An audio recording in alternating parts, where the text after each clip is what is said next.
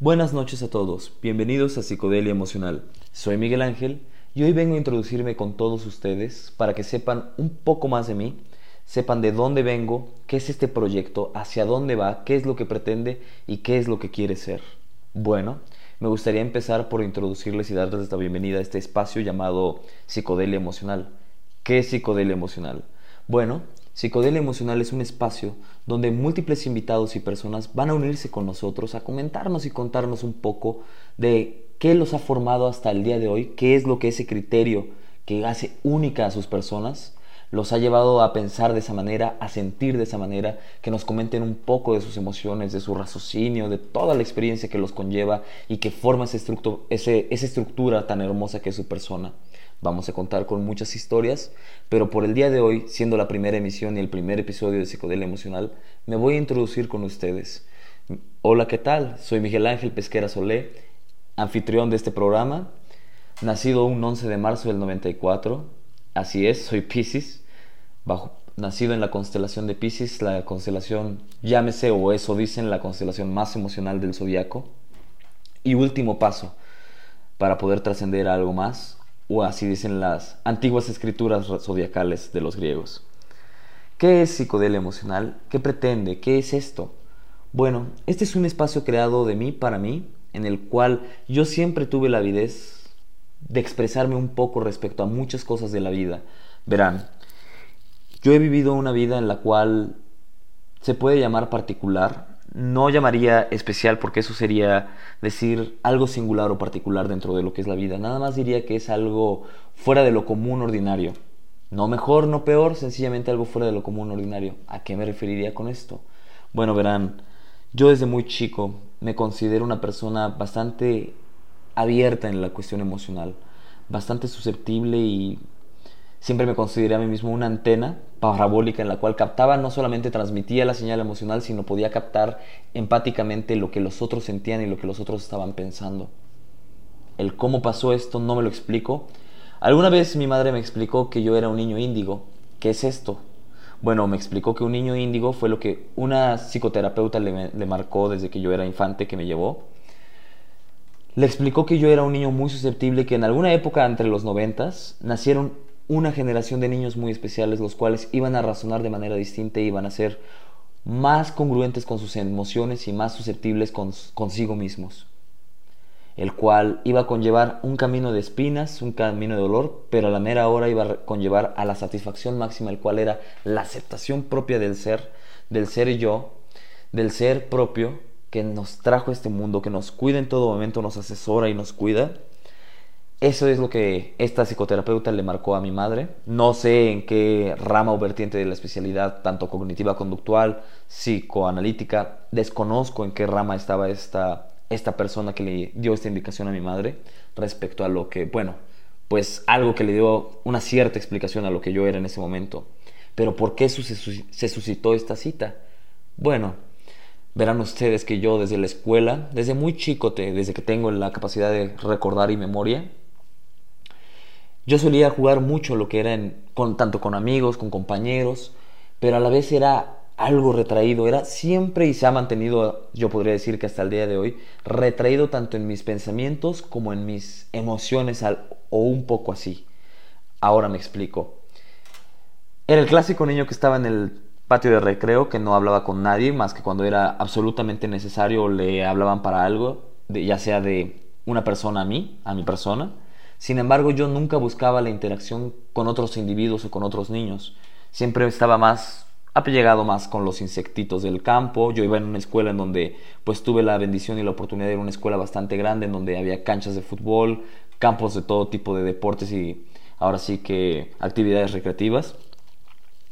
En ese momento yo me tenía yo en el momento del recreo yo daba la oportunidad, me la daba a mí mismo pues de perderme un poquito ya del estrés académico, el estrés laboral, del cual ya hablaré de cómo ha impactado eso en mi vida pues a través de los años.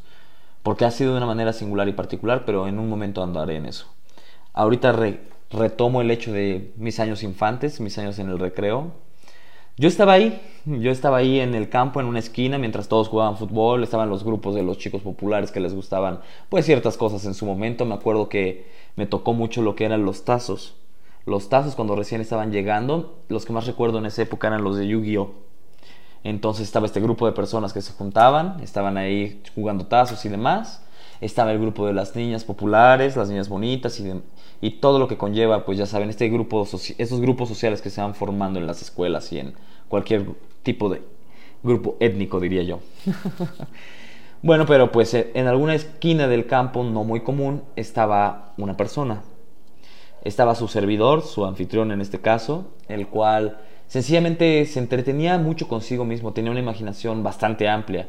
Era de los cuales llevaba de vez en cuando juguetes todavía a la escuela, en lo cual era hasta tercero de primaria, todavía llegaba yo a jugar con juguetes, me los llevaba mucho a la escuela para poderme entretener conmigo mismo y esta imaginación que a mucha gente veo que le llamaba la atención, para mí siempre fue normal mi nivel de imaginación porque pues yo decía, todo, todo niño ha de pensar igual que yo, ¿no? O sea, de tener la imaginación de tener un Max Steel y un Action Man en, una mano y en la otra y pues imaginarse grandes campos de batalla, grandes escenarios y diversiones que pues uno va viviendo en esas épocas.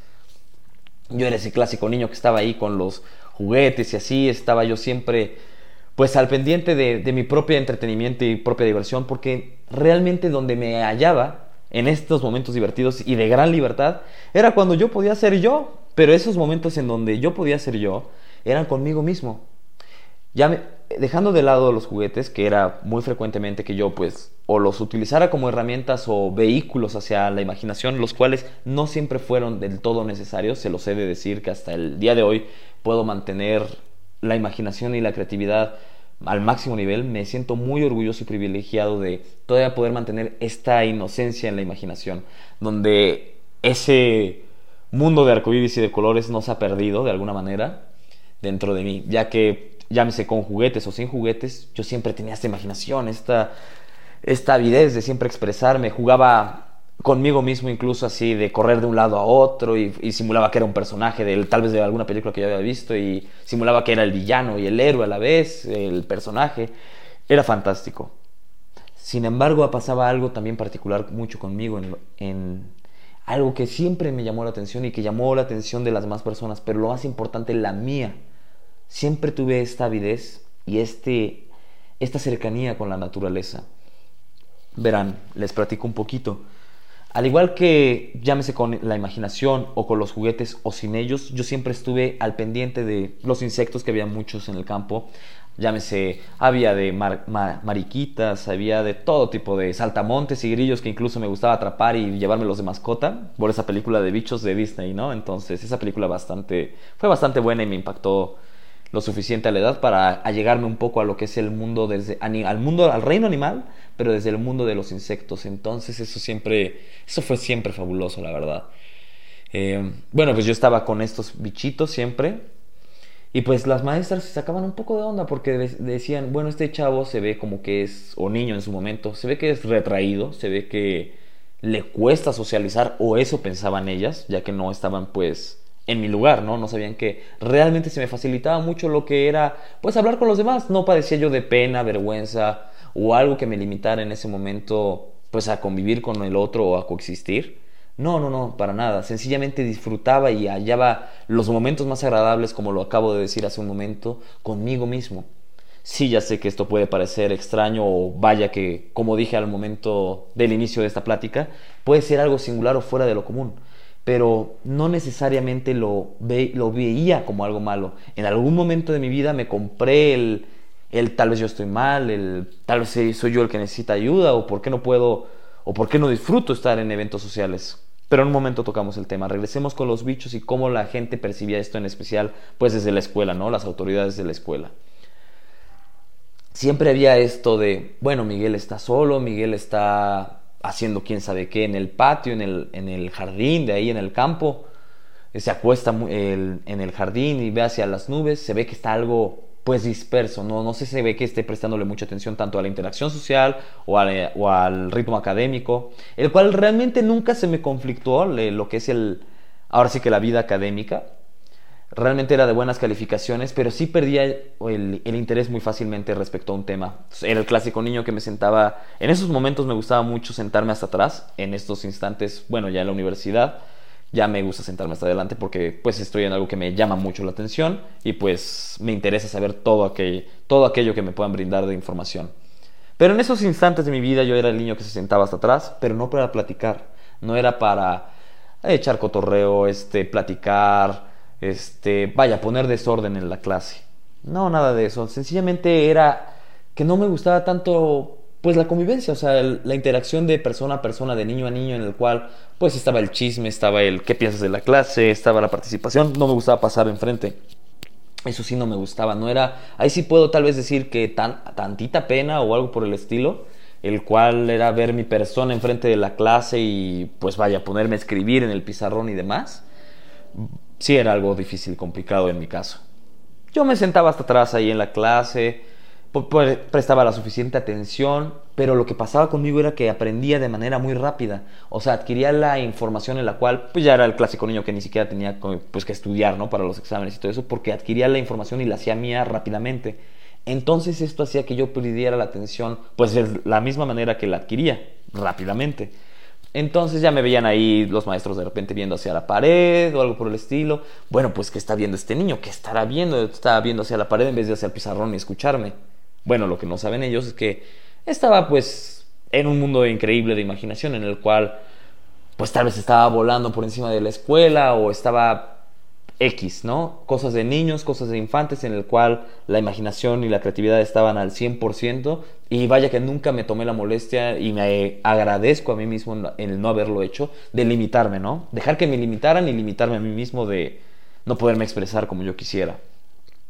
En fin, esto fue pasando y pasando con los días, veían este tipo de actitudes en el salón, luego llegaban a notar que a mí no me gustaba mucho lo que era pues estar en cuatro paredes.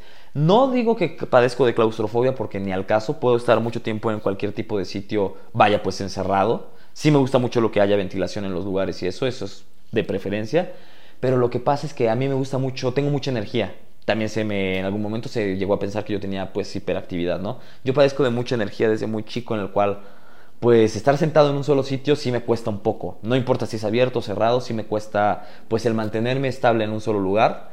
Eso siempre ha sido así.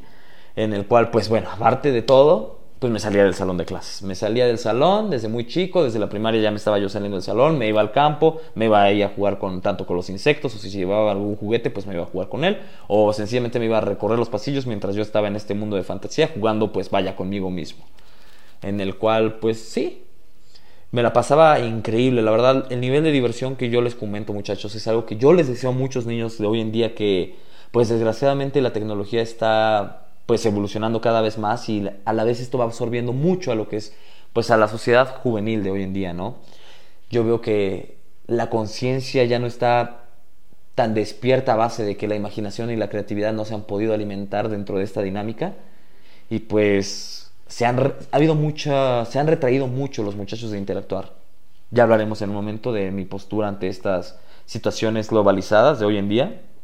Pero yo vengo aquí también no solamente a compartirles, sino a agradecer y ponerme consciente, incluso a mí mismo, en el cual pues sí, vaya, hay, un, un gran agradecimiento hacia la vida y hacia mí mismo de permitirme vivir de esta forma, libre y soberano, sin importar tanto opiniones o qué, el qué dirán, el cómo me verán o me percibirán otros. Digamos que mi autoconcepto por un momento estuvo claro, por un gran momento en mi vida. Estuvo bastante claro el quién era yo, el, lo que me gusta y lo que no me gusta, pues no lo iba a hacer, sinceramente. O no tenía yo en ese momento el criterio para tener flexibilidad a otro tipo de circunstancias bueno, regresando al tema, los maestros se notaron esto, llamaron a mi mamá, que eh, curiosamente era, era maestra de la misma escuela, y pues la mandaron a llamar de, oye Evelyn, notamos que pues Miguel está pasando por estas circunstancias, que está ocurriendo, te recomendamos pues que lo lleves a un especialista y pues que a ver que con su apoyo que nos puede pues indicar y ver cómo trabajamos en conjunto con él o, o pues qué se puede hacer, ¿no? Eh, dicho y hecho, mi mamá que ya confiaba mucho en mí, ella ya me conoce desde que soy muy, después desde que nací, en el cual pues ella siempre sabía que me observaba aquí en la casa y veía mi comportamiento, lo que le sorprendía un poco, lo cual yo creo que no estaba muy acostumbrada a ver o a tratar, era el hecho de mi actitud social, de ver que, bueno, pues para ella era nuevo, era ver por primera vez a su hijo, digamos, ante, ante el mundo, ante la sociedad y sus primeras interacciones, pues con los amigos, con los compañeros del salón, con todo ese tipo de situaciones. Y pues sí se sacaba de onda también un poquito de, bueno, conozco a mi hijo, conozco que es totalmente imaginativo, que es totalmente creativo, que, que lo que sea, que es un poco de sí mismo, pero no sabía que al grado de no convivir, o sea, no sabía que no, no detecto el por qué no quiere tratar con los otros niños o el, o el por qué o el por qué pasan estas cosas, el cual pues ahorita ahondaremos en un momento en ese tema también me tomó la palabra de los maestros y para quitar, disiparse sus propias dudas sobre mí, me llevó con este especialista que les comenté hace un momento. Este especialista le comenta, es un niño índigo, pero ¿cómo llega a esta conclusión? Bueno, por lo que me cuenta mi madre, porque yo ya no me acuerdo la verdad de este suceso, es este, que llegamos al consultorio y este, este tipo de como especialista tenía atrás de él en su, en su consultorio un cuadro. Tenía un cuadro gigantesco, una pintura y, lo y dice mi mamá que lo, que lo primero que hice fue señalar al cuadro y decirle quién es ese personaje.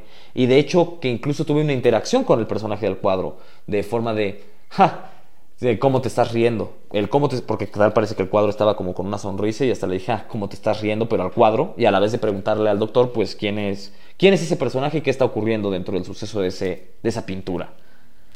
Esto el, terapeuta no dudó ni un segundo en, en pues mostrar una sonrisa en su cara. Y volteó y le dijo a mi madre, lo que ocurre con este niño creo que ya sé qué es, pero déjamelo un rato, voy a platicar con él. Lo que sí llego a recordar de esos momentos es que me puso unos cuantos juegos. El clásico, no sé si lo recuerden, adivina quién. Este, vaya, hasta pruebas psicométricas que hasta hoy en día voy entendiendo su finalidad del por qué fueron. Terminando, terminando el diagnóstico y demás, la entrevista, el juego, nos, me acuerdo que me reí mucho con él, que vaya, estuvo increíble, la verdad. Es una persona que me gustaría poder volver a ver y poderle agradecer el hecho de que pues me haya dado pues, y dado pauta no solo a mí sino a mi familia de por dónde iba la tirada conmigo, porque al finalizar fue lo único que dijo este niño, lo único que es es un niño índigo. Dicen que existen los niños estrella, los niños arcoíris o algo por el estilo, niños cristal, cada uno como con respecto a sus características a generaciones. Les recomiendo mucho que lo busquen, es algo muy interesante. Y esos niños índigos que les digo, les comento, son esta generación en específico que fue a través de los noventas, en el cual se decía que iba a haber una revolución de la conciencia. Iba a haber un despertar masivo desde el nacimiento de los niños que nos iban a venir a enseñar a los verdaderos, pues a los adultos de atelación de hace, pues ya tiene rato, o sea que el mundo está perdido en las generaciones tanto de hierro, de plata, de oro, de cristal. Se dice que volvió a ver en algún punto de la historia con lo que ocurrió en la Atlántida, o eso dicen los historiadores gnósticos del tema, que hubo un reseteo del mundo mucho antes de Cristo, mucho antes de lo que conocemos como historia actual, en el cual ahora estamos en la época de bronce. Bueno, estos niños nos vienen a presentar el camino directamente al, pues al camino de oro, ¿no? Y regresar alguna vez a, ese, a esa época dorada donde todos estemos conscientes, donde podamos volver a estar en contacto con la naturaleza, con nosotros mismos y con lo importante que es, pues vivir en paz, en plenitud, coexistiendo en esta conciencia colectiva el uno con el otro lo más pleno posible. Bueno, eso es lo que he llegado a investigar respecto a misiones de estos niños en específico, los niños de las estrellas, niño índigo. Eso pasó en mi vida. ¿Por qué les comento esta historia? Bueno, porque como verán, siempre hubo desde mi background infantil este tipo de avidez emocional, este tipo de avidez espiritual que me llenara de alguna forma y me diera pues una directriz, o sea, que me diera este, el, por dónde, el por dónde es mi vida, díganmelo, díganmelo, dímelo por favor, Dios. Yo, siempre, yo crecí en una familia religiosa, aunque sé que muchas de las cosas que se van a decir en este tipo de episodios, en este tipo de espacios, van a contradecir mucho lo que es la religión y creo que sí es importante aclarar. Es necesario desaprender para volver a aprender. Y es lo que nos han dicho de todos, tanto maestros en la escuela, sacerdotes en la iglesia, políticos en la televisión. Es necesario desechar todo a la basura si queremos volver a tener un despertar consciente.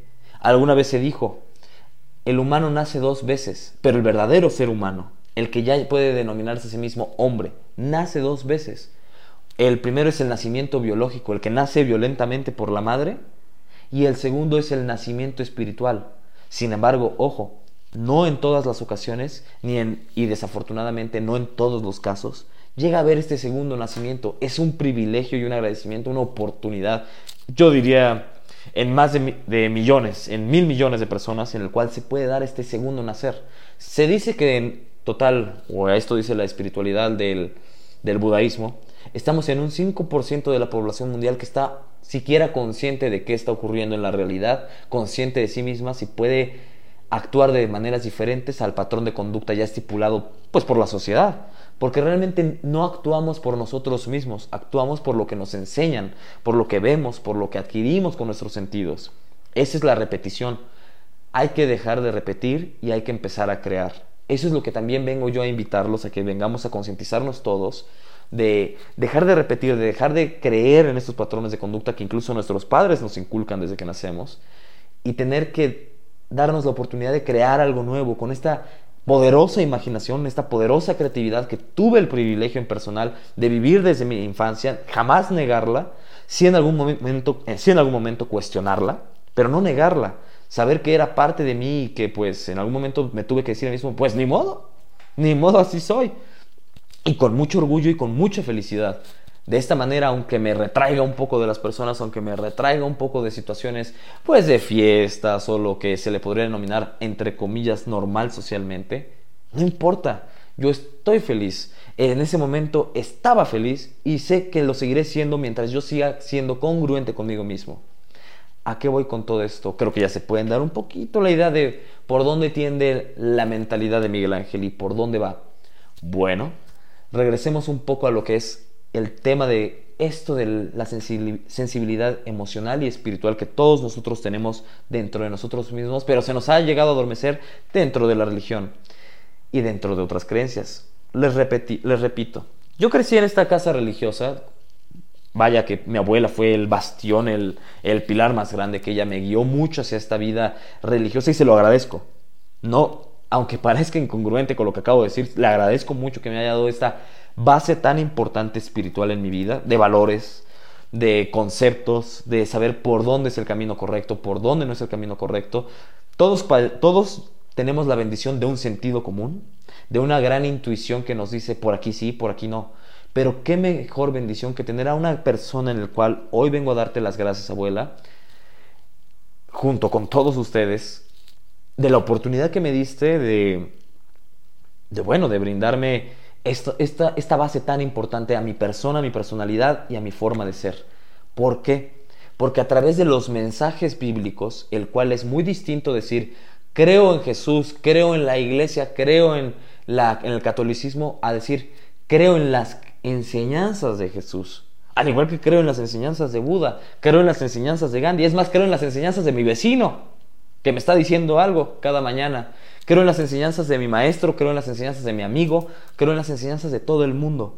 Pero claro que hay personas que nos vienen a decir cosas demasiado importantes, personas que llegan a trascender de alguna forma por lo que nos dicen. Bueno, pues ahí tenemos el caso de Jesucristo, que a base de sus enseñanzas y aprendizajes sí se fundó una iglesia y una religión, el cual no creo que haya sido interpretado de la manera pues que debió haber sido interpretado en su momento, porque en ningún momento se dijo eso. Se dijo, vive en paz para ti, sigue a Dios, vive para Dios.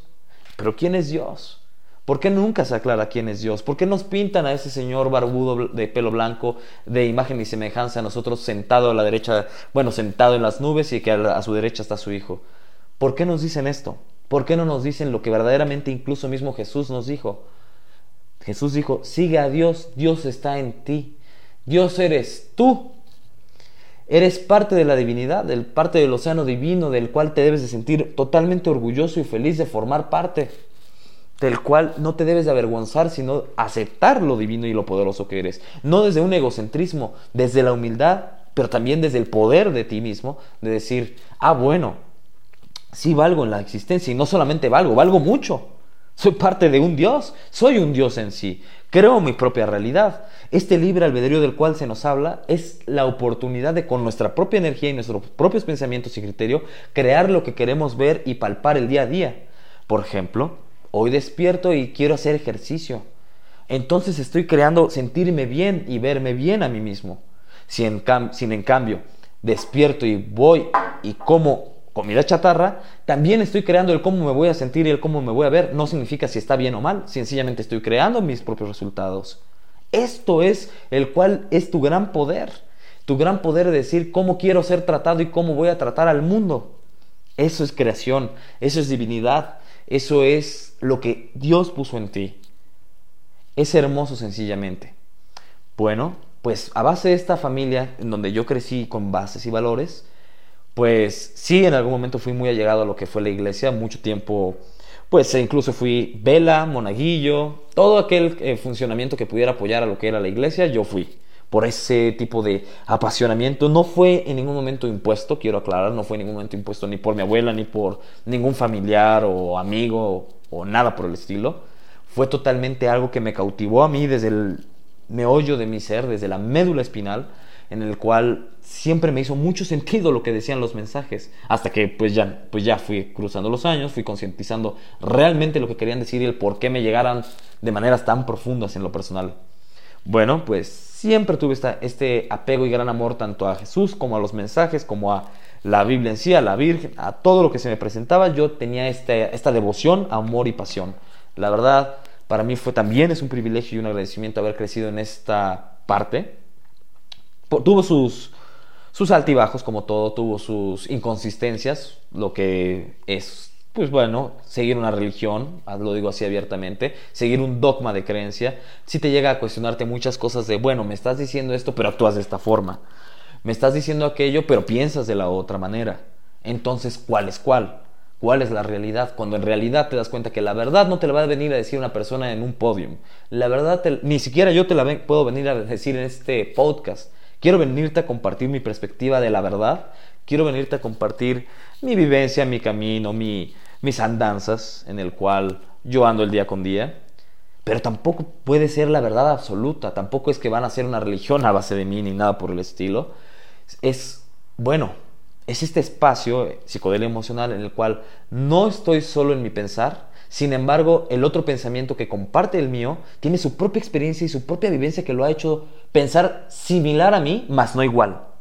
Eso es, eso es fabuloso, eso es para lo que es creado este espacio. Ya tendremos aquí múltiples invitados, ya tendremos la oportunidad de convivir en lo que es en vivo a través del chat, de contestar preguntas, de hacer convivencias masivas, incluso personales y presenciales, por lo cual para mí sería fascinante. Eso sería fabuloso. Pero bueno, vamos a retomar el punto del cual, bueno, ya me dieron esta base, ya les expliqué mi base de persona, de mí mismo, como persona imaginativa, creativa y sensible emocional. Ya les expliqué que familiarmente se me inculcó valores religiosos, valores en sí y bueno, pues hacer una persona congruentemente buena conmigo mismo, no por el prójimo, sino por mí y para el prójimo. Eso es muy diferente. Eso, eso fue gran parte de mi infancia, fue gran parte de lo que me formó en la vida. Llegó otra parte, la juventud, la famosa adolescencia donde pues todos estamos así de autodescubriéndonos y ver por dónde es y por dónde no es, estoy en lo correcto, estamos en estos cambios hormonales. Y llegó la famosa secundaria y parte de la preparatoria. Es aquí una etapa en donde puedo decir, aquí sí dudé. Dudé de mí mismo, dudé de todo lo que yo creía porque ya me sentía aislado, ya no me sentía como este niño imaginativo jugando consigo mismo en una esquina donde no le importaba si estaba acompañado o solo, de hecho hasta prefería prácticamente la soledad, entre comillas, porque podía ser él mismo abiertamente y no le atrevía como explicaciones a nadie, podía jugar a su ritmo. Ya no, ya no se sentía igual en lo que era secundaria y preparatoria, ya se sentía algo como aislamiento, se sentía algo como, bueno, como una, una persona diferente a las otras donde ahí sí empieza pues el, ligar, empieza el ligar de los chavos, empiezan otro tipo de temas y de, digamos, y de importancias mentales. El tomar, o sea, empieza desde muy temprana edad muchas avidez por muchos tipos de temas, los cuales yo no estaba en congruencia con ellos. Yo no pensaba así. Me cuestioné a mí mismo, bueno, ¿y por qué yo no ligo?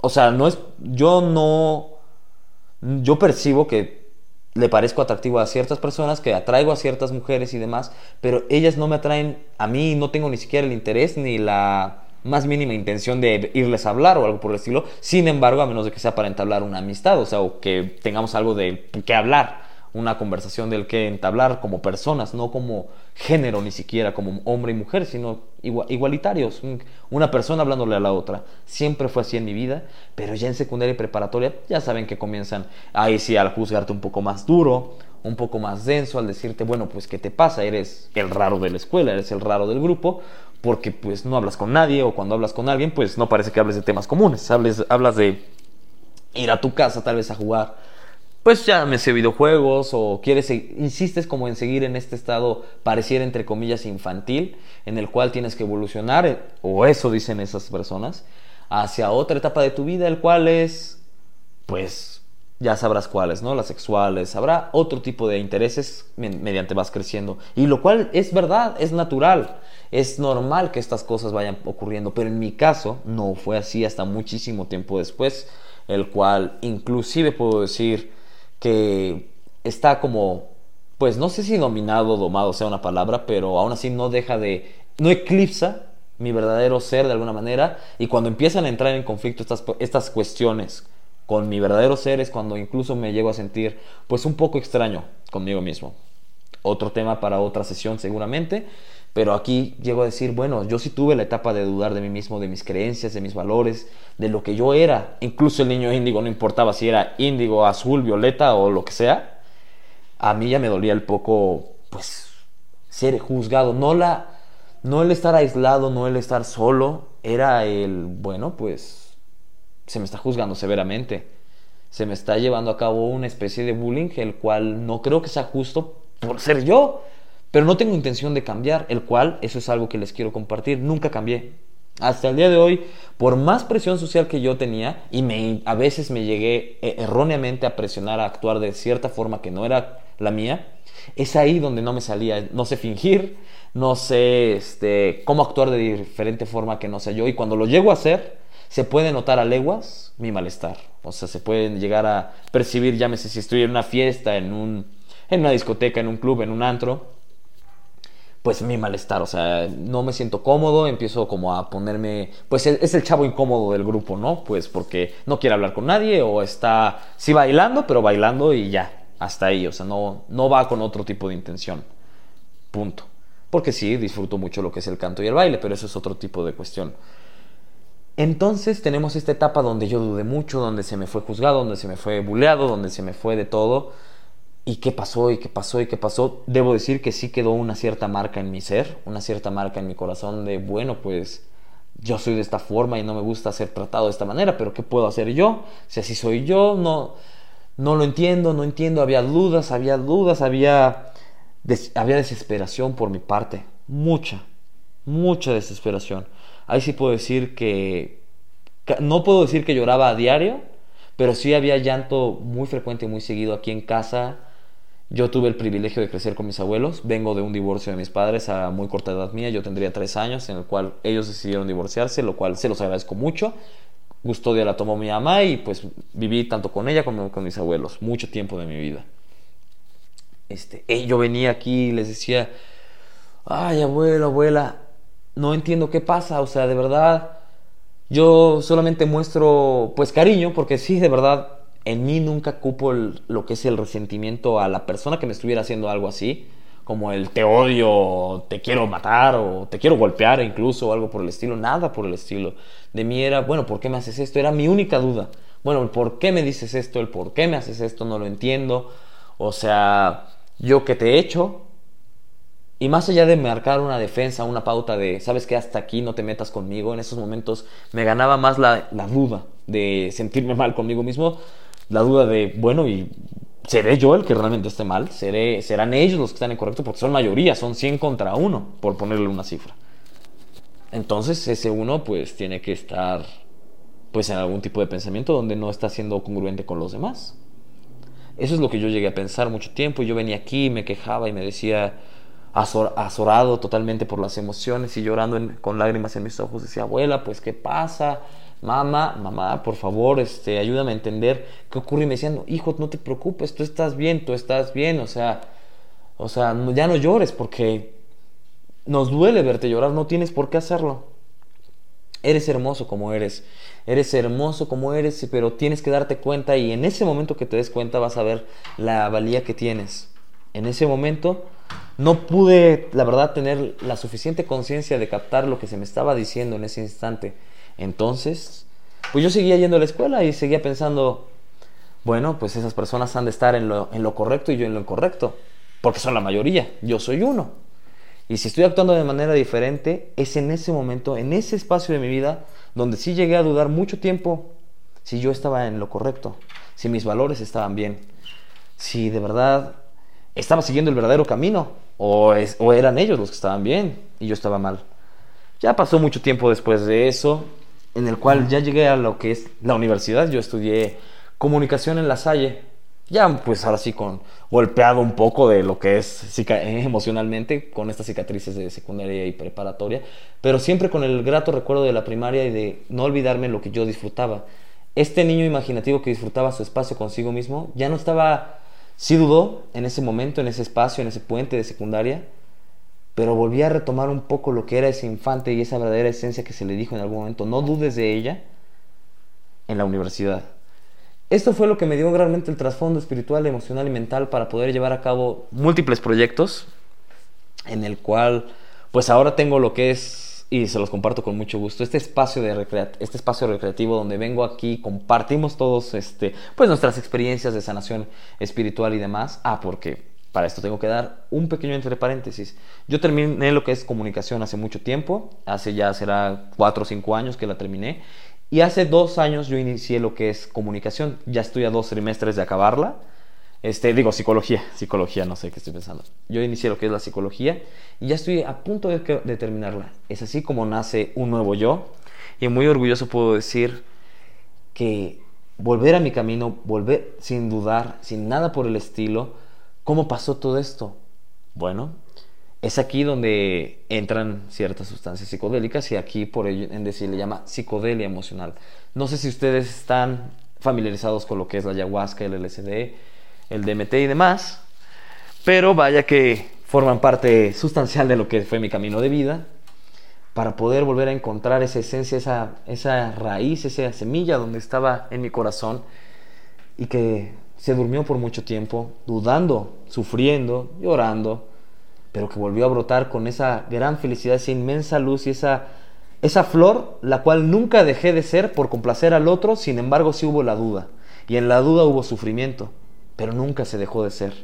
Y entonces se llegó a un agradecimiento profundo, a esa reflexión inmensa del panorama claro como debía de ser de, qué bueno que soy yo, Qué bueno que soy yo y que puedo compartir mi presencia y mi ser con todas estas personas que me rodean, tanto mi familia como mi hermosa novia y pareja que siempre está conmigo y pues estas personas que hoy invito a este grupo que les he comentado llamado Un Nuevo Yo y que se acercan a, mí y que yo me acerco a ellos y aprendemos el todo, el, aprendemos el todo por el todo como yo les comentaba hace rato. Ya no se trata solamente de, del Maestro Cristo, ¿no? A través de, de la religión y aprender sus enseñanzas, no, ahora yo aprendo del vecino, yo aprendo del amigo, yo aprendo del todo y escucho atentamente lo que se me está diciendo porque no es por un mal, es por un bien propio. Porque de esta manera coexistimos en esta conciencia y de esta manera es como hoy vengo a crear este pues este espacio a donde se me vengo a que me conozcan un poco más, invitándolos a que pues no se pierdan las transmisiones. Ya ahorita hemos llegado a la finalización de esta transmisión, esperando que la siguiente semana tengamos algún invitado que también nos comente un poco de su de lo que lo ha formado a su perspectiva, a su criterio, a su raciocinio en esta hermosa conciencia y perspectiva única y trascendente para él y para todos nosotros. Les agradezco mucho el espacio de haberse tomado el tiempo, de haberme escuchado, de haber pues resuelto muchas dudas y todo lo que pues conlleva este espacio de psicodelia emocional. Les deseo muy buenas noches a todos. Nos vemos aquí el próximo martes a la misma hora. Cuídense mucho.